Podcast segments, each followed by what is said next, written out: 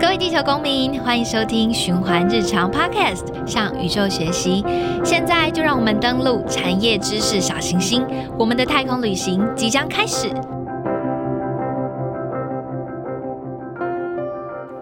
Hello，大家好，欢迎收听这一集《给十岁也给十年后的自己》，我是燕燕。如果你不是台南人，至少你在生命中应该有遇过台南人，或者应该多多少少也到过台南。许多人会有一个感觉，台南很有自己的性格。诶，确实，从荷兰时代开始，到了二零二四年，台南就会满四百年了。拥有这四百年的累积，台南有很丰厚的文化底蕴，也因此有了自己的个性。那是一个文化能量非常丰满的一个城市，而如果来看二零一九年之后的台南，也可能发现这座城市有那么一点不一样了。文化能量不是被尘封在仓库里的，而是被挖掘出来，有了新的气象。具体来讲，当你走在旧城区，经过孔庙文化园区、中义国小一带，你会看到一座五角形的白色建筑。这个五角形就和台南市花凤凰花的五角形有着相同的概念。这座概念新颖的建筑就就是。台南市美术馆二馆。如果你在台南多待了一个周末，也可能看见市集里头出现了台南市美术馆的身影。没错，台南市美术馆不止静态展示当代文化，更积极走入市民的生活场域，结合丰富底蕴和当代科技，让城市文化有了新的意义。其中，在当代。永续教育也是其中一环。今天我们非常荣幸邀请到台南市美术馆的侯怡尊小姐、邱启伦先生来和我们聊聊 SDG 四永续教育。两位好，爷爷你好，我是怡尊。Hello，各位听众朋友们，大家好。呃，启伦的声音非常像是专业的那个主持人。好，努力跟大家好好分享在南美馆的工作日常。是是是，那呃，其实去逛美术馆啊，跟在美术馆工作是不太一样的两件事情嘛。那其实从生命中的一些小小事件可能会影响到了我们现在的自己。那想请两位分享自己在就是生命中很久远的时候，可能是十十岁左右的时候，有没有一两个事件发生，然后影响到了现在自己，然后从事美术馆的工作。那启伦先，请您分享。这是非常有趣的一题题目。To be honest，老老老老实说。其实我在十岁的时候，我我真的就是像一般的学生在上课，我从来没有想象过自己长大以后要做什么工作。那包含自己后来现在在美术馆工作，有时候也会反思回想小时候，因为现在看到很多小孩子，他们很多课外教学啊、弹性课程等等，都有机会能够接触到可能触发他有兴趣的领域，不管是美术、音乐或其他等等的。但我就会回想以前自己，其实我都花很多时间在在读书、准备考试，然后我根本没有办法去想象说以后我要做什么。工工作顶多也只会像是满足大人的需求，以后我要当老师，以后哦考律师，然后当考上医学院，那是很棒的事情。所以从来没有想过啊，原来在美术馆工作会是这个样子。所以嗯，有的时候会蛮羡慕现在的小孩子，哇，真好，有这么多课余的时间能够去探索。对啊，那在十岁时候，你的生命中有什么跟美术相关的，或是你觉得哎？长大的时候会突然回头看，我要很残酷的说，还真的没有，因为因为那时候你看啊很多课其实都被借去要考试，是，所以美术课、音乐课，这是那时候跟主科比起来，都永远都拿去上国文课、英文课、数学课要考试，所以。以前还真的在艺术领域没有多多琢磨，然后对啊，我觉得这是非常可惜的事情。那您的生命到哪一个时间点开始有了艺术的加入？艺术的加入，倒不如说自己在长大读书，有机会到国外去看到很多美术馆的时候，会发现啊，原来。每个地方，其实有时候会想啊，包含我自己到国外去生活、读书、工作，有的时候邀请国外的同学来到台湾的时候，我发现，哎，奇怪，我们为什么永远都推荐他去夜市，带他吃好吃的，永远都在吃，但是其实这个这个国家的文化底蕴还有很多很精彩的地方，但是都没有办法好好呈现。包含我们可能对自己的文化认同是有一点点模糊的，是有点错置的，所以这个也都会让我思考自己对于国家文化认同感是什么，然后我们又应该如何把自己的文化再次呈现。所以我觉得，呃，其实包含，其实这个很像我们在呃美术馆的教育推广现场，也会遇到很多同学。有时候你问起他，哎，你们喜欢的艺术家是谁？他们永远回答的都是外国人的名字，梵谷、毕卡索、达利。但其实台湾美术史有很多很多很精彩的经典的艺术家，这也是我回到台湾工作来才接触的，才了解哦，原来还有这么多精彩事情。所以这些都值得被推广。那也是以前教育没有的，其实现在可以持续努力的。对啊，嗯所以这是大概回想小时候的求学经历啦。了解，谢谢启伦。那怡俊这里呢？我坦白说，我也是跟启伦一样，十岁的时候真的就是就在乡下，然后到处跑，然后呃，或或是说重点就是课业。真的要我回想说，我那时候呃有没有接触艺术，我就想到我小小的时候，我们家人都会带我们到附近的公园，公园里面有一个。梅林美术馆就是在嘉义县一个很很早很早就有开馆的一个美术馆，然后它比较像是一个很像那种乡土艺术馆，然后就有一些艺术家他如果要展，就可以在那边呃开展啊，然后就有一些想要进去公园散步的人就可以走进那个美术馆。那我就想到说，小时候的确妈妈也有带我到里面去参加一些活动，但是真的对。呃，艺术的走向或是艺术对艺术的兴趣比较明确的话，是在大学跟研究所之后。在接触了这些一些文化产业或是艺术领域方面的部分，我才会呃比较明确觉得以后想要走的路是往艺术方面或是美术馆方面去走这样子。我反而感觉到，就是从两位的分享啊，就艺术这种东西，或者说文化这种东西，它其实好像不是呃某一个瞬间很早的很早会的瞬间，嗯它好像是真的需要时间慢慢去累积，到某一个时间，它可能才会累积成型，然后流成一条河这样子。嗯，感觉如果跟艺术，然后跟就是两位的生命发展历程结合在一起的话，好像可以说得过去。但我相信这应该是普遍我们这个时代大家会遇到的问题，问题吗？对对对，或者是说那时候大家在考试的时候，大家会说啊，就是有时候听爸爸妈妈在跟叔叔伯伯阿姨在亲戚朋友在说啊，你你儿子考上什么学校，你女儿读什么，读音乐、读美术，哇，很花钱呢，很贵等等的，就是那一代的人都会有这样，所以我觉得这也是反映出社会结构还有社会阶级复制的问题，所以这也是为什么现在大家都在推广如何成为一个让艺术走入生活，每一个人都应该有均等的权利去接触到艺术文化。对、确实，确实非常认同。其实我们如果再点入就是台南市美术馆的官网首页，就会看到有一个标语叫做“二十一世纪”。全民美术馆。那关于这一个，就是它不只是标语，它其实也是一个实践的目标嘛。那具体来讲，我们美术馆是呃台南市美术馆以什么样子的方式，然后具体去达到这个目标？哦，很认真的，还有做功课，还到我们官网去好好没错没错 没有错。一打开标题，包含我们自己要。面试申请工作的时候，一定也都会做这个功课。那当时也想说，哇，二十一世纪全民美术馆，想说是小叮当吗？非常的先进哦，会口袋拿出很多新科技的东西。不过蛮有意思的啊，二十一世纪，我我我想，不管是哪个世纪，其实全民的美术馆对于美术馆而言。我们自己在从事教育推广工作，算是非常有感觉的。那大概分为几个部分，其实呼应刚刚我们提到的，其实台湾美术史过去的发展，不管是从过去的殖民历史到现在，其实我们过去都没有办法好好的整理，也可能因为时代背景、国家文化认同等等衍生出来的问题。所以，其实我我倒觉得我们在工作以来接触到一个很重要，叫重构台湾美术史。其实这边大家可以稍微注意一下，很多人都会讲重建、重建或重构、重构。事实上呢，它过去都是有的，只是我们没有办法好好去拼凑、系统性的整理它，加以呈现。所以，其实真正的说法，我们都会讲重构、重构。英文大家会想到是 reconstructing 跟 reshaping，所以这也是会让大家多进一步反思啦。所以，我想这些都是我们过去忽略掉的，然后慢慢把它捡起来，好好整理，加以推广。这个是我我觉得美术馆非常重要，因为如果要跟越在地越国际。如果我们真的希望能够很有自信的和世界去产生联动、去交流的话，我们一定要先回应在地的历史。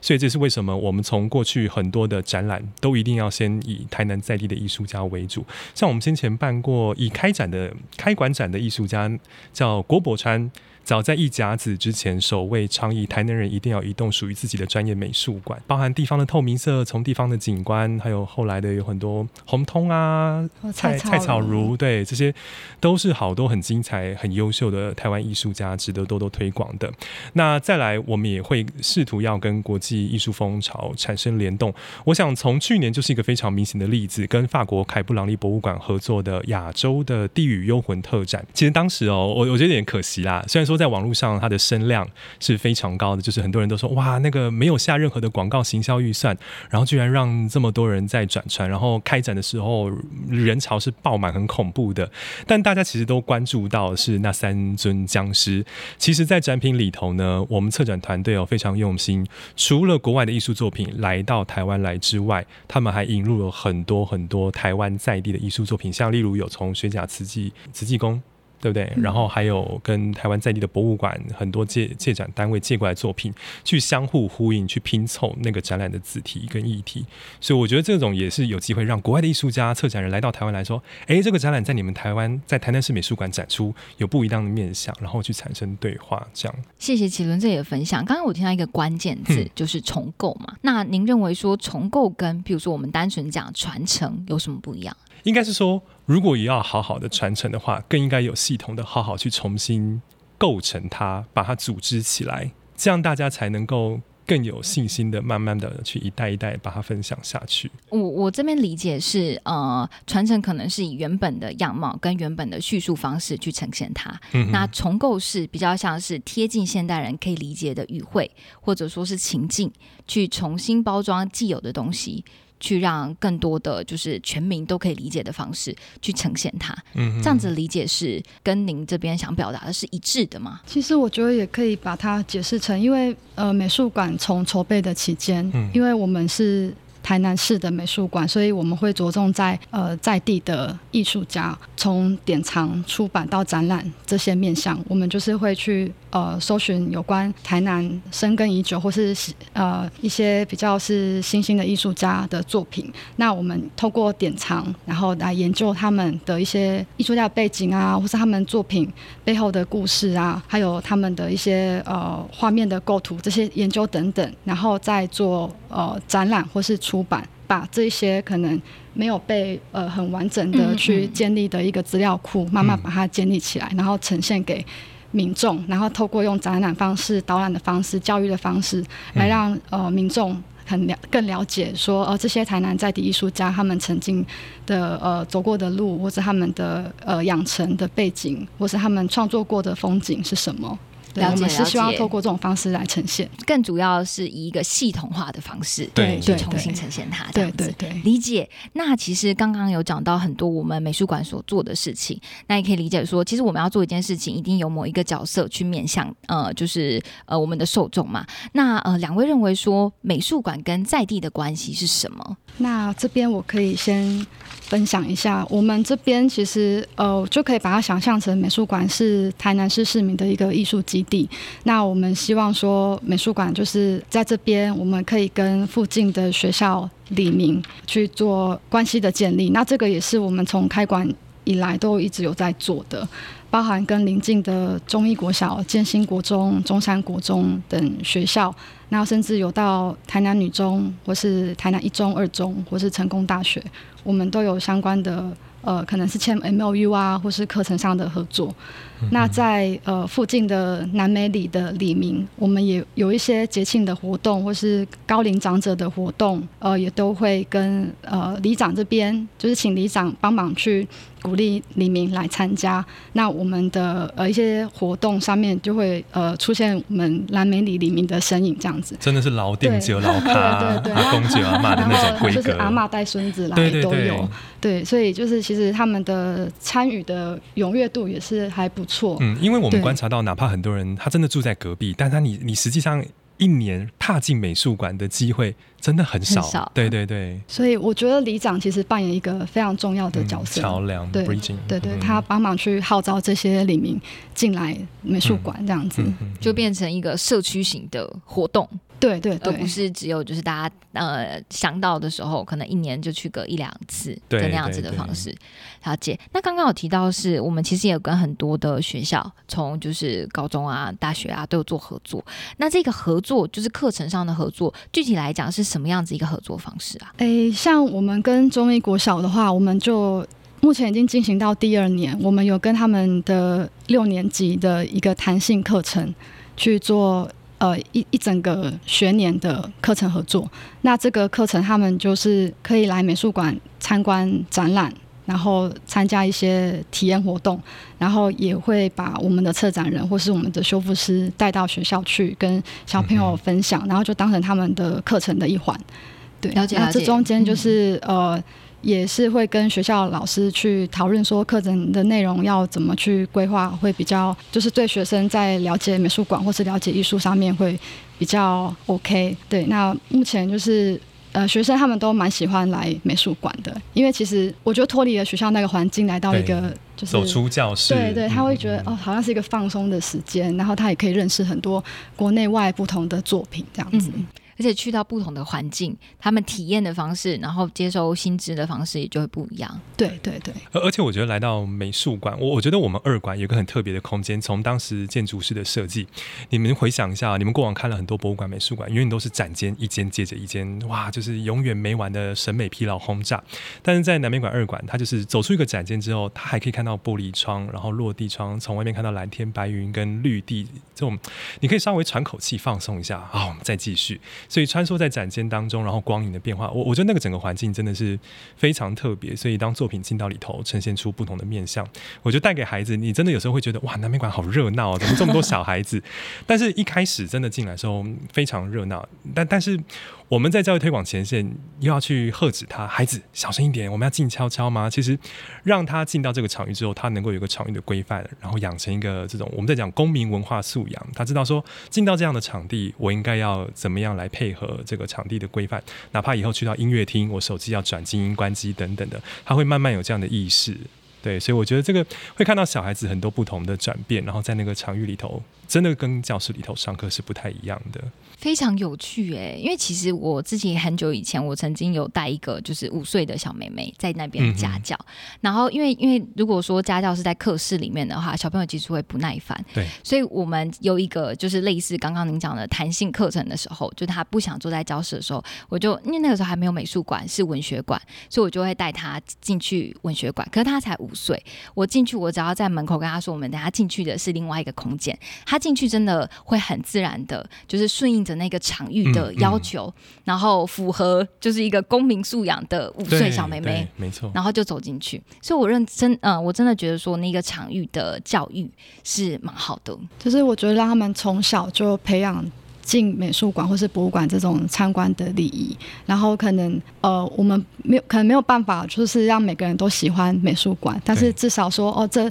这五个班级的学生有一半或是三分之一的学生他们喜欢，那我觉得对我们来说就是一个呃很很大的收获，就是我们至少有有影响到一些学生这样子，然后让进去美术馆变成一个非常日常的事情。对，让他们习惯这样子。嗯嗯是，那其实我们台南市美术馆除了说在美学方面的就是一些推广教育，另外有跟永续相关的一些作为嘛。那这里想要请两位分享，就是我们美术馆的永续作为有包含了哪些，然后如何去实现我们美术馆的永续性？永续性哦，我我觉得可以分软体跟硬体。我觉得如果就设施、硬体设备来讲，各位，我们的医馆就是一个永续最好最好的实践。在过去日治时期作为警察署，而后历经社会空间的转换，现在作为台南市美术馆医馆，那个呈现的氛围，包含大家对于古迹的重视。你看，一个城市的伟大，从来不是在于它的摩天高楼大厦盖得何其高耸，耸入云端，而是几百年来你能够因应城市的发展，依旧维持一贯的天际线。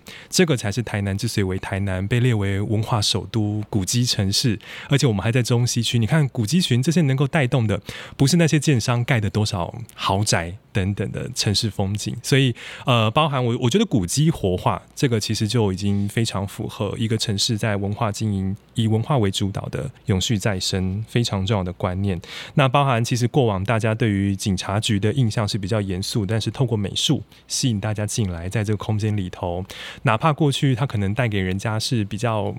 啊警察局啊，然后社会不公不义，然后有很多人冤狱在里头等等，但是正因为过去这些黑暗的历史，所以。更不能遗忘它，要好好正视它。所以，包含我们后来也都有很多转型正义的相关的参访，也都会在南美馆进行。那这些都是我们历史的一部分。所以，不管是在呃建筑硬体本身，还有包含在后续的这种所谓的历史教育，其实都是一种非常重要的永续概念的实践。那这是硬体的部分，那至于软体的部分呢？一馆其实一馆一馆硬体之外，我我倒觉得二馆刚刚提的是一馆啦，硬体的话，其实二馆的我们的对我们的屋顶碎形遮阳屋顶也是，其实这个也是我们经常导览都会介绍的，大家应该有感受到我非常爱讲话，因为其实算是在导览教育推广比较有经验，然后经常都一定会介绍。来到二馆，大家一定不会错过的，其实就是我们的碎形遮阳屋顶。那大家如果有机会站在那个大厅，你往抬头一看，我们是一个五角形的屋顶。那这个五角形就是当时建筑师他以台南的市树叫做凤凰木，上头的凤凰。花，各位来考考大家，你觉得凤凰花有几个花瓣呢？五个啊，exactly 正确。这题没有很难吧？在电视机前面或收音机前面的你答对了吗？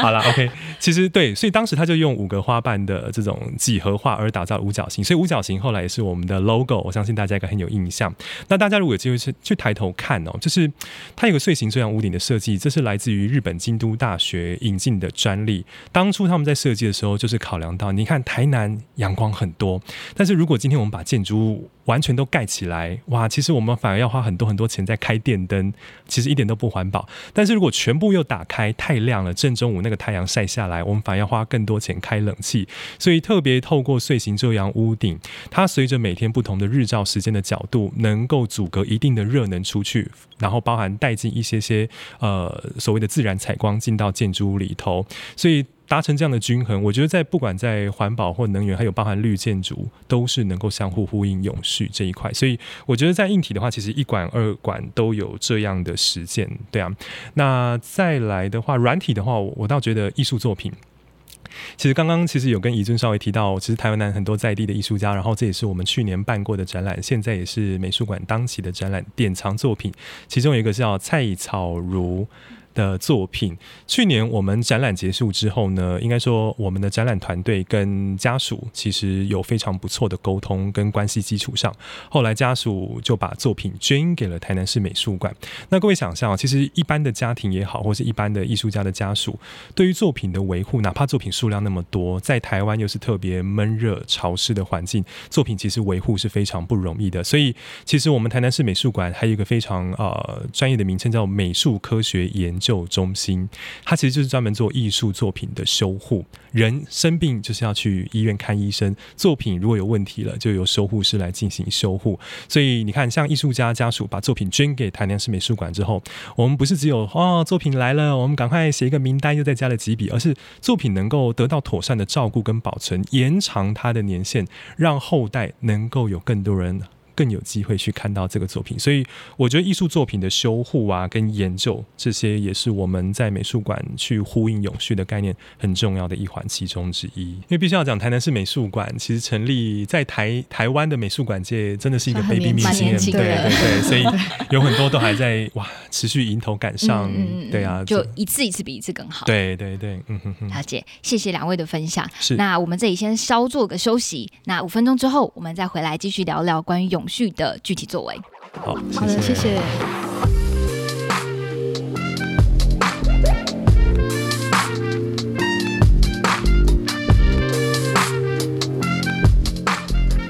循环日常是一个实践 SDG 十二责任消费与生产的电商平台。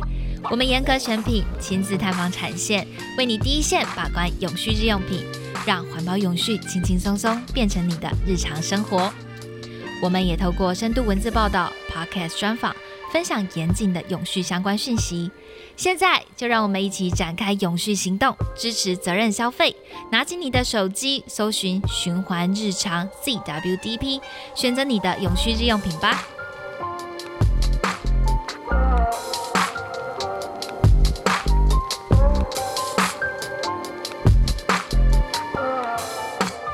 其实我们今天的那个美术馆啊，不只是美学教育，然后呃教育推广这一块也是越来越重了嘛。就是不止美学，也拓宽到了永续。那这里想请两位分享，美术馆教育是什么？它跟我们课室中的教育有什么差异吗？那我们该怎么样去做搭配？因为其实美术馆的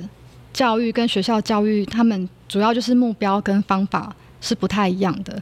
然后美术馆它其实是有别于学校，它是一个。非正规的教育体制，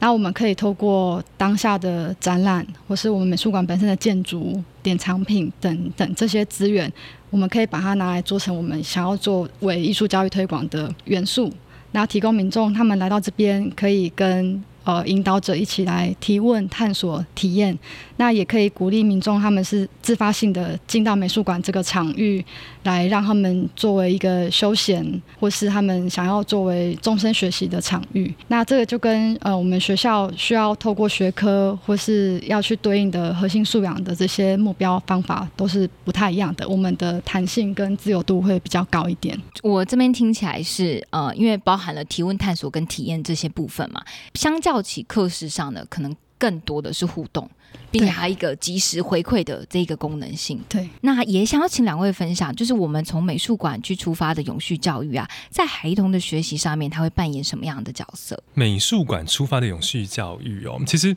接续刚刚问到的问题，我我倒觉得很有意思，就是学校好像是老师告诉他们正确答案，告诉他们如何去做做法，但来到美术馆，我们倒是不会去告诉他什么才叫正确答案，而是在那环境当中创造一个感觉，让他能够带着个感觉离开。那假以时日，他会回想，在他十岁，你看就可以回答第一题的问题。当我那时候去了美术馆，我遇到了什么？我看见了什么？能够跟他后面的生命经验有所连接？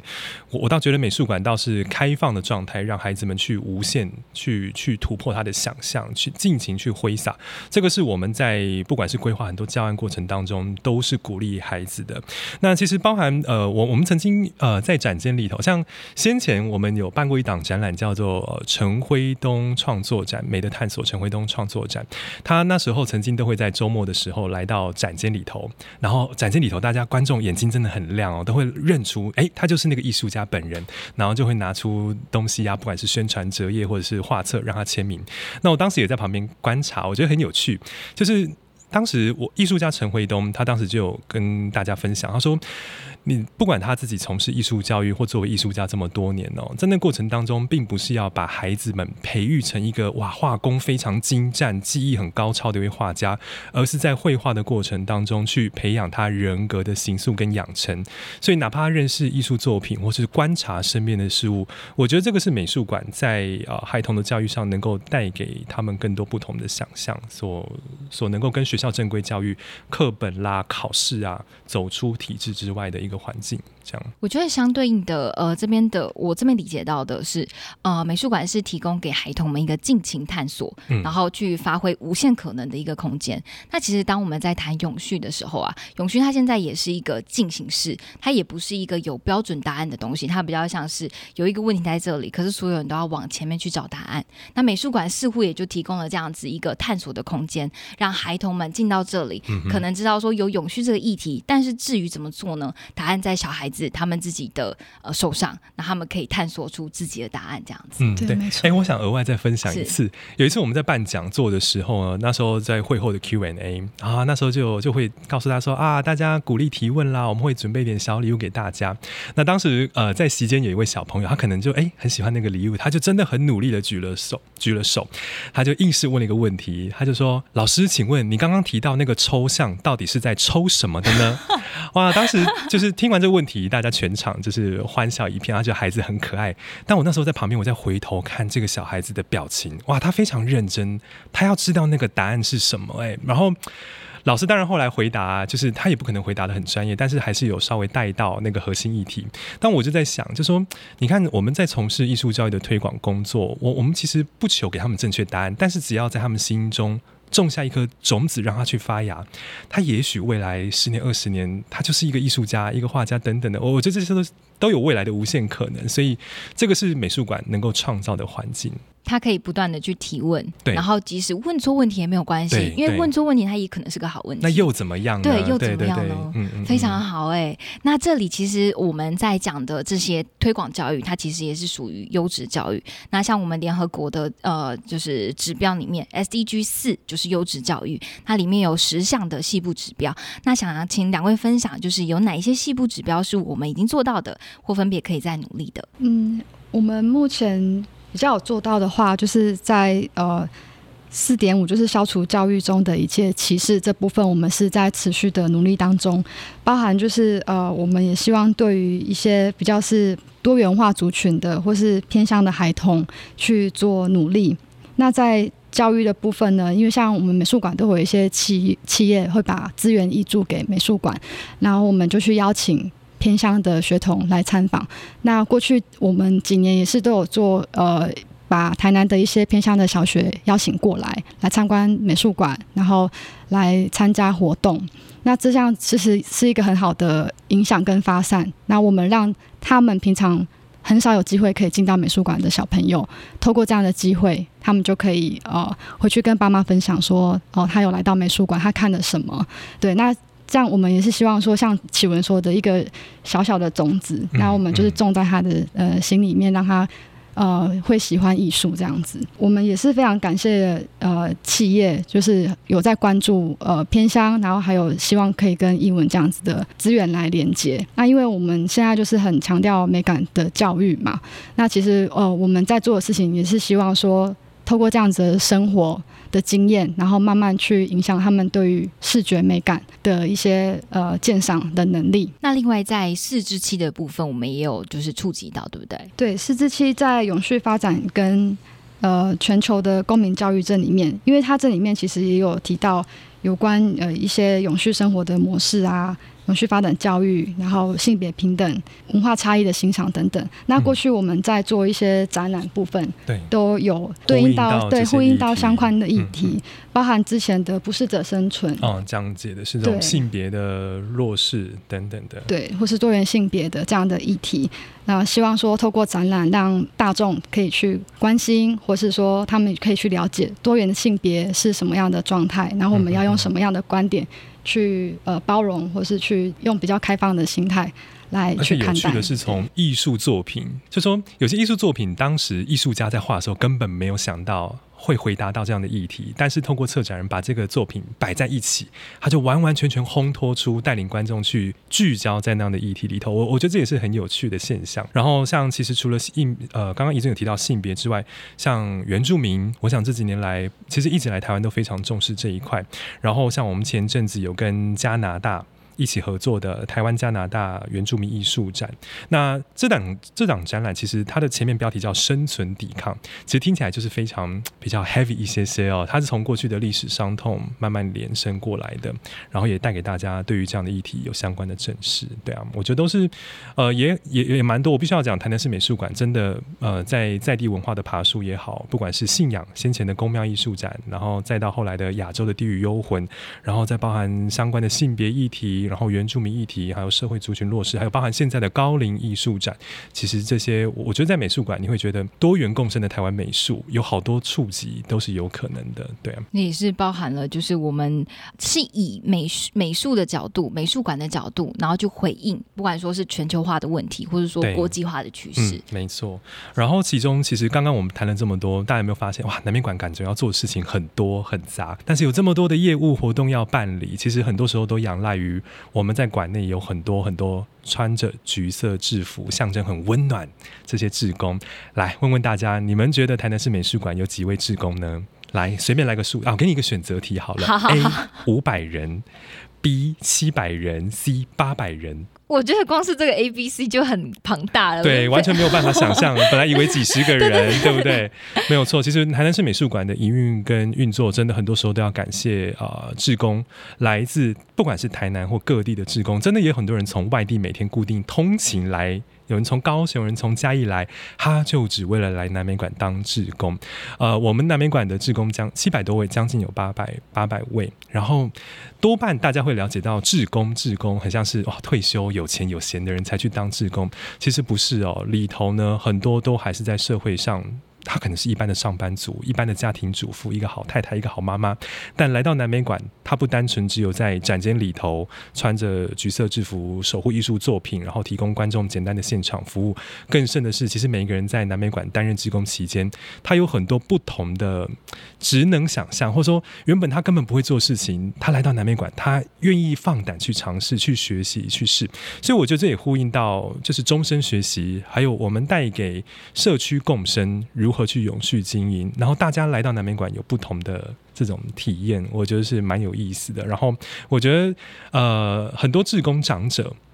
这次南美馆一直都很努力，不管是透过策展回应高龄的议题，然后也也告诉大家说，其实南美馆是一个乐龄友善的美术馆。大家来到南美馆不一定要当观众，你可以透过担任职工期间亲近艺术作品、亲近艺术家，了解背后不管是策展或相关的准备工作。所以有的时候你真的看到哇，大家志透过志愿服务找到自己退休后。然后被需要的价值，我我觉得这这就是一个很重要的终身学习跟永续的概念的实践。这个终身学习的部分，真的。呃，他不是只有讲乐龄，其实呃，从呃会参加就是小男人市集这样子的活动，会知道说呃台南市美术馆的推动，从呃比较乐龄的，然后到一般上班族，然后到一般的小朋友，是一个很全方位的对一个推广教育，有好多好多不同的客群可以去触及得到的，对啊，然后很多人都是台南在地人，对不对？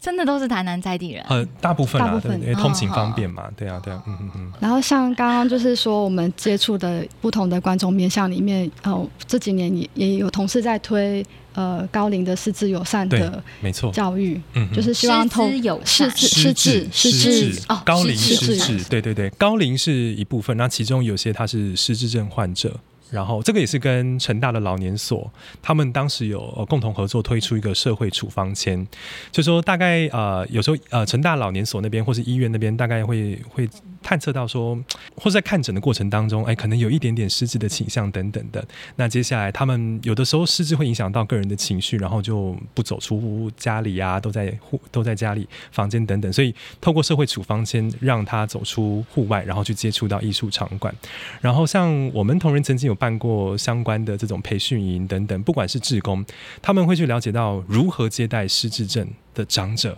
啊，我可能在跟他应对的时候，我该用什么样的语气或是问题的方式，避免触动他的情绪的产生。然后接下来这些失智症的长者进到美术馆之后，他透过艺术作品去行塑、去去刺激他也好像包含我们曾经在展厅有遇过失智症的长者，他就看到某些艺术作品。他说：“哎，这个是我小时候去过的安平古堡。以前这边有什么？这边有什么？这边有什么？所以你看，就是这些图像带给他刺激，哪怕他未必真的看了这个图像哦，立刻就能够回复以前年轻的记忆。但是那是一种回忆，一种刺激他。所以对于他不能说百分百治愈失智症，但是能够减缓他失智症。这个是我们在培训的时候，当时成大老年所的白密奇教授跟我们分享的。然后也也有很多很有趣的一些。”案例啊，都在里头，就会发现哇，南美馆扮演的角色真的不是我们大家所想象的那么简单的，非常重要，而且非常多元。那我们这次在小男人市集当中啊，呃，台南市美术馆也是我们的职人之一嘛，那有带了两个小朋友，对吗？对。嘿，那这里想要请就是两位跟我们分享，我们带的两个小朋友是什么样子的孩子，然后他们是做什么样子的职前训练，那并且在市集当天他们是呃，譬如说他们可能是贩售什么吗，或者说推广什么？那我们美术馆这边呢，是有跟两位小朋友一起合作，就是志璇跟尚瑞，然后他们两个都是很可爱的小朋友，而且他们感情非常好，好到都会手牵手。他们是好朋友吗？他们就是来参加这个培训之后，来之后才认识。对对，然后两个感情非常好。对，而且跟我们两个就是也都黏 T T，真是黏 T T 的哦。对，然后就是感觉他来，他们两个来美术馆都非常开心。对对对对对。然后因为刚好启伦也很会。逗小孩，带小孩，感觉就是就像一个大如何把他们从宝可梦脱离出来，要好好感受美术馆，那是很困难的事情。那你做了什么努力啊？不断的就是各种利诱啊，各种拐骗，报警处理。对，报警处理，抱着。对啊，因为我们还是希望让他们来，不要是来上课的感觉，然后知识轰炸灌输他们。然后那时候我们在规划他们的训练的时候，其实最主要就是希望能够透过他在服务前线。要去满足对于顾客的需求的时候，去认识美术馆。所以，呃，其实最直接的，我们的职人训练就是安排他们到我们的这个周边纪念品店、我们的卖店去进行商品的贩售。那在商品贩售，有很多商品一定跟馆有连接，哪怕是馆的建筑、馆的 logo，还有馆的当期展览延伸出来的周边商品。他为了要去介绍那些商品，他必须要去了解展览；为了介绍这个 logo，他要了解建筑，了解背后的设计意涵。所以，我们就是呃以源头作为导。导向，然后慢慢去规划它。然后我我觉得很有意思，是你真的会发现，一开始我们在还会觉得啊，他们可能年纪还小，专注专注力不够。但是慢慢的，你真的要试着放手，让孩子们去去试试看，你会发现他完完全全都有在看你平常怎么在发挥你的专业？他真的都有在学习。我我想分享一个是在当时市集的现场。我们那时候在市集的形式，就是推出的商品主要还是以南美馆的手作体验工作坊的一个教案，以蔡草如的作品延伸出来的，所以让大家在现场进行创意实作。同时，同时我们会有比较动态的，我们用这个南美馆小学堂，然后透过简单的鼓励，让跟现场观众互动啊，就问一些简单的问题啦，就是啊，台南的市树是什么树？啊，市花什么花？然后我们的 logo 是几角形啊？南美馆艺馆以前的前身是什么？就这种简单的问题。然后一开始都是我在拿麦克风主持的，因为想说，哎，小朋友可能还无法独当一面 对面对观众。然后后来我有一段期间，我就去中途离开上了厕所，然后回过头来的时候才发现，哎。他们已经在自己主持一场南美馆小学堂，在跟观众进行 Q&A 互动。那个设计的梗啊，他跟观众回答讲的话，通通都是你平常会讲的，所以他真的都在旁边静静的看，然后他也在潜移默化当中学习。所以，我我觉得这个是很有趣，就是有时候不要小看他们年纪还小，他们真的都是职人一点一滴累积起来的。对啊，感觉非常有趣耶，就就有点像是你培养出一个 mini me。对，然后他们现在还会加 line，然后三 就是偶尔都会。就是都有很不错的互动，然后南美馆有一些活动，我们会贴给他们看，然后有空就来，然后他们来就是一见如故，你就是哇，就是马上就黏在一起了，然后赶快带他去好好认识南美馆，然后他都还可以记得说上次他来的时候去过哪边，他还要再看什么，还要再看什么，所以我觉得那那个环境带给孩子们的感受跟记忆。我觉得我们就达到了。然后像例如那一天，那一天呃，在市集的晚上，然后我想说，因为那我记得是在第一天的晚上吧，那时候快要收摊了，所以你就发现孩子们已经开始到处乱跑了，各个摊摊位不是只有我们，所以我们就透过想说啊，我就跟主办单位说，来，这个亲爱的，把麦克风给我，然后我把我的 USB 随身碟给你，那个 PPT 你帮我播放。我们就后来举办了一场全场版的南美馆小学堂，我们就把所有的小朋友聚集过来，然后就当然我觉得。那个现场的氛围就很好，然后你就看到每一个小孩子那种虎视眈眈看你的表情，然后当你说一二三要举手回答的时候，哪怕答案是错的，那都没有关系的，对啊，所以就是他在那过程当中有学习，然后有触发他的动机，我觉得就就已经让我们很 啊做这个工作都值得了，真的跟小孩子这样相处，然后那也是我们在美术馆工作很难得的回忆，对啊。你要讲那天为什么会？直接走到那个台前去。一个重点啊，因为重点是那天是我们的小职人的生日，对。对，然后我们就给他一个 surprise，对，就帮这就是当然南面馆小学堂结束之后，然后再问问大家一题，各位知道今天什么日子吗？今天是我们的小职人谁谁谁。其实除了我们接触到的小职人之外，别的摊位的小职人也是在那几天生日，所以就至少让大家一起唱唱生日快乐歌，气氛还不错，那喊一喊，吼一吼，跳一跳，放放电都好，都开心。对，我感觉到这是一件呃非常快乐的事情，是真的，他应该很难忘。我觉得是，对，我感觉你们两个也很难忘。对，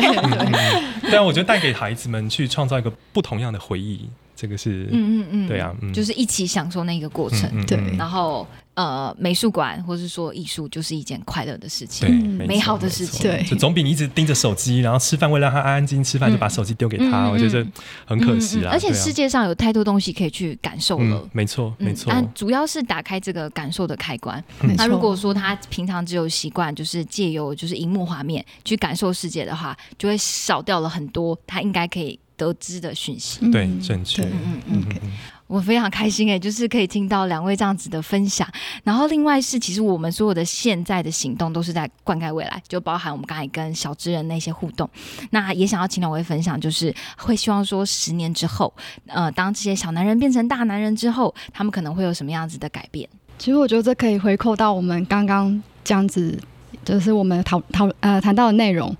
嗯，像我们就是希望说，小朋友他们来接触了美术馆之后呢。我们对他的成长历程上面是希望他们可以有更多样性的视野。他们来了美术馆，他们也可以看到艺术的多样性是什么，或是呃艺术家的创作的方式有哪一些。那其实其实很多艺术家的作品，它跟社会上的议题、时事都有一些连接。那呃这个是一个媒介，但是透过这个媒介，我们影响到他思考的方式。我觉得这是一个呃他们就是希望可以影响到他们。未来，然后长大成人这样子，然后也对我们也想要强调一些文化还有族群的包容跟同理心，就是希望他们也可以呃扎根在他们的心里面这样子。那还有就是对于社会实施的敏感度，让他们从自身做起，然后也影响他们身边的人，对。然后我们就希望说，透过他们呃有有这样子的心，然后让社会可以一起慢慢变好。对，真的，其实就是开眼界啦。我觉得开眼界，然后尊重差异，尊重多元，包容，这个是我觉得是大家需要做。然后对于任何问题，能够保持一颗探索的好奇心。然后主动反思，我觉得这个这个是在美术馆，我们希望带给大家的。对啊，有时候你像我举一个实际的例子，有时候我们在带这种小朋友的导览讲解的时候，你会看到艺术家以前在美术学院的基础养成训练画的是女性的裸体啊，那小男生都会很激动，哎呀，好害羞哦，大家会很激动。可是慢慢在导览讲解过程，你要告诉他说，孩子，这个不单纯是你看到的，就是女生的不一样的身体，而是在那过程当中，艺术家他们是如何养成他们的曲线去观察，然后。这些就是我们熟悉的身体等等的，所以其实从这些就让他了解到，哦，其实慢慢的让它变成自然化，然后不会有个人的啊，我觉得那好好隐晦哦，好害羞，不敢去看。其实慢慢他的心胸跟视野就会开阔出来，所以我觉得这就是一个实践的例子，对啊。是，那其实我们所有的人都是就是这个城市的一份子嘛。那如果以一个城市的一份子来看的话，就两位认为，或者说两位想象，就台南市美术馆，呃，在未来未来十年可以怎么样子继续发挥影响力呢？未来十年哦，持续发挥影响力，其实，嗯，说实在，我们两个就是美术馆小小的工作人员，重要的工作人员。对对对，当然了，就是 呃。就是说，长官他们当然对于美术馆的经营跟理念这些，其实大家在网上都看得到。不过，从我们的工作实践当中，或者说某些特定的重要的工作内容核心呢，都是不变的。我我我觉得，其实非常重要一个，就是要提升在地公民参与跟认同。就是其实呃，不晓得大家有没有有没有机会了解到，南美馆的观众的构成很多都是观光客。啊，在地人其实反而相对是比较少的，那个比例倒是可以透过一些研究报告去有更精确的数字指出。不过总体来讲，就我的印象，我看到的资料是观光客还是为大宗的。但后来我们真的在实际的工作现场在观察到，其实很有趣是，好没有关系，哪怕你真的是进来拍照的，但是你因为要拍照而踏进美术馆，而和其中一个艺术作品或建筑这个环境本身产生了一点点的连接。我觉得那都那都已经成功的把它勾进来了，所以这个是我我们的观众构成了。那当然，我们还是希望能够提升在地公民的参与，然后。呃，毕竟在讲美术馆、博物馆是呃一个地方文化历史记忆的载体，所以这是最能够代表一个地方历史文化特色的景点。所以我们还是希望未来透过更多的活动，像刚有提到志工或是呃社区利民、社区共生等等的专案活动，持续推行深化，然后是由下而上的让大家去参与美术馆这样。对，然后我们希望说可以创造更友善的环境。可能透过展览，或是透过我们的推广活动，来让更多的呃社会族群，他们可以呃走进美术馆，然后希望说透过我们的呃这种比较是呃自由或是包容度，让他们可以认同这里。然后像我要回应刚刚。呃，启伦他说，就是我们也希望说，虽然都是呃外地观光客比较多，但是其实我在去年的亚洲地狱幽魂展的时候，因为那时候我们我们那个馆员都要到现场去，真的，因为人太多了，所以服务人员没有办法一一下 hold 住这么多观众。那我自己就遇到一个从云林骑摩托车来台南的阿贝，他一个人骑着摩托车来，他就是为了买门票要进来看亚洲地狱幽魂展。那我觉得在那时候是一个很有趣的现象，对，没错，就是一般。呃，你不会想象他会想要进美术馆的人，他都因为这个效应，他走进了美术馆。我其实觉得这样还反而蛮好的，因为当呃，像刚刚最刚开始奇伦讲到，很多人就是来台南玩，不管说是外国朋友啦，或者说是台湾的朋友，各地朋友，其实来台南很容易就只是吃吃喝喝的行程。对，但因为有美术馆，并且因为美术馆的不管说是话题性，甚至说呃，光是建筑就好了，呃，我们都多了一个，就是我们推荐。呃，外地的朋友，他不只是吃吃喝喝，他还有一个地方，然后可以看到，不管是台南的文化底蕴，或者说台湾的文化底蕴的一个场域。嗯哼，我觉得这是美术馆之所以存呃存在的一个很好的意义。对啊，其实这是这很像我们经常在接待外宾的时候，我们都会讲到说，就是啊，大家其实都知道台南作为啊台南的台湾的文化首都，就是 in order to have a better understanding about the history here in Taiwan, Tainan is definitely the first place for you to get started. started，就说为了好好认识台湾历史，台南一定是你首先要探访的地方。那你你你可能会去很多所谓的古迹景点，但是我们会问大家，How about throw out the arts？透过艺术来认识台湾在地历史怎么样呢？所以你看，以前早期的艺术家，他们透过很多户外的风景写生，这些作品。好好保存，达成永续。这些你看，以哪怕事过境迁哦，就是所有建筑物都不见了，但是至少我们还有当时画家留下来的艺术作品，能够去做相关的研究也好，或是重新回应当时的历史状态怎么样，这些都是很重要的研究参考资料依据。所以我觉得这个就是呃，我们现在也很推行的，就是未来势必也会有更多更频繁的国际交流。那我们要如何更有自信的向大家介绍台湾在地的文化？然后透过艺术的角度，那我想其实像呃之前我们有举办过一个夏令营，那那个夏令营是用英语导览夏令营，我我觉得很有意思哦，就是呃。你知道第一天看到小朋友来的时候，在破冰游戏之前，哇，很多小孩子都很害羞、很内向。然后你拿麦克风给他，都哪怕跟他打声招呼，对，都是很痛苦的，好像爸妈推强迫你来哦，来来参加夏令营的课程。但是在那个课程过过程当中，我们真的是引导他，没有关系，犯错就犯错，你就是努力开口，尽管讲。然后我们会以自身的经历，以前我英文很烂的啦，我都是这样乱骗吃骗喝啊，去学人家怎么讲话，慢慢的带引导他，真的是一天比一天变得更好。然后后来在成果发表的时候，当他发表完，然后就是跟大家用英文介绍完之后下来台下，他就走到我旁边，告诉我说。I think I did a great job。我觉得我这刚刚自己好棒哦！你知道那一刻我在旁边听他讲的时候，我鸡皮疙瘩都起来，就说啊，孩子，叔叔这么认真、辛苦工作都值得了。就是孩子有这样的进步，然后我们也希望大家能够越来越有自信的向世界介绍台湾的历史，也呼应到我们其实过去有很多展览呢，也都在爬树，就说我们在过去大航海时代和世界产生联动的时候，大家来到台湾是因为我们有自然资源的开采，樟脑啊、树蛙，然后还有什么鹿皮等等。但四百年后，我们是能够很有自信的，用我们在地的历史文化艺术跟世界进行交流。对啊，所以这个是我觉得未来台南市美术馆作为城市的这种橱窗文化橱窗载体，能够很有经典的代表性。没错，我非常期待。其实一座美术馆，它代表的是城市及国家文化水准的标杆，那也是城市发展的中坚力量。那在国际化的时代当中，台南市美术馆不止对外面向国际，扮演着城市文化的引介者，也对内对市民们扮演着人文教育的角色。很期待台南市美术馆，呃，在你们的推动之下，那台南这个城市，台南的下一代人对于永续有更多元的拓展。今天在我们给十岁也给十年后的自自己这一集，很开心邀请到以尊启伦和我们分享啊 SDG 四永续教育。那谢谢台南市美术馆。现在台南 Redesign 好男人永续城市行动已经密切在实行当中了。想了解更多的朋友们，请记得关注徐欢日常的脸书、IG 官网以及 Podcast。徐欢日常 Podcast 上宇宙学习已在各大 Podcast 平台上架喽。每周五欢迎上 Apple Podcast、Google Podcast、Spotify、KKBox 等平台收听。如果有任何想听的内容或回馈，欢迎加入循环日常 CWDP 的 IG 和我们分享。谢谢启伦跟怡尊，谢谢谢谢谢。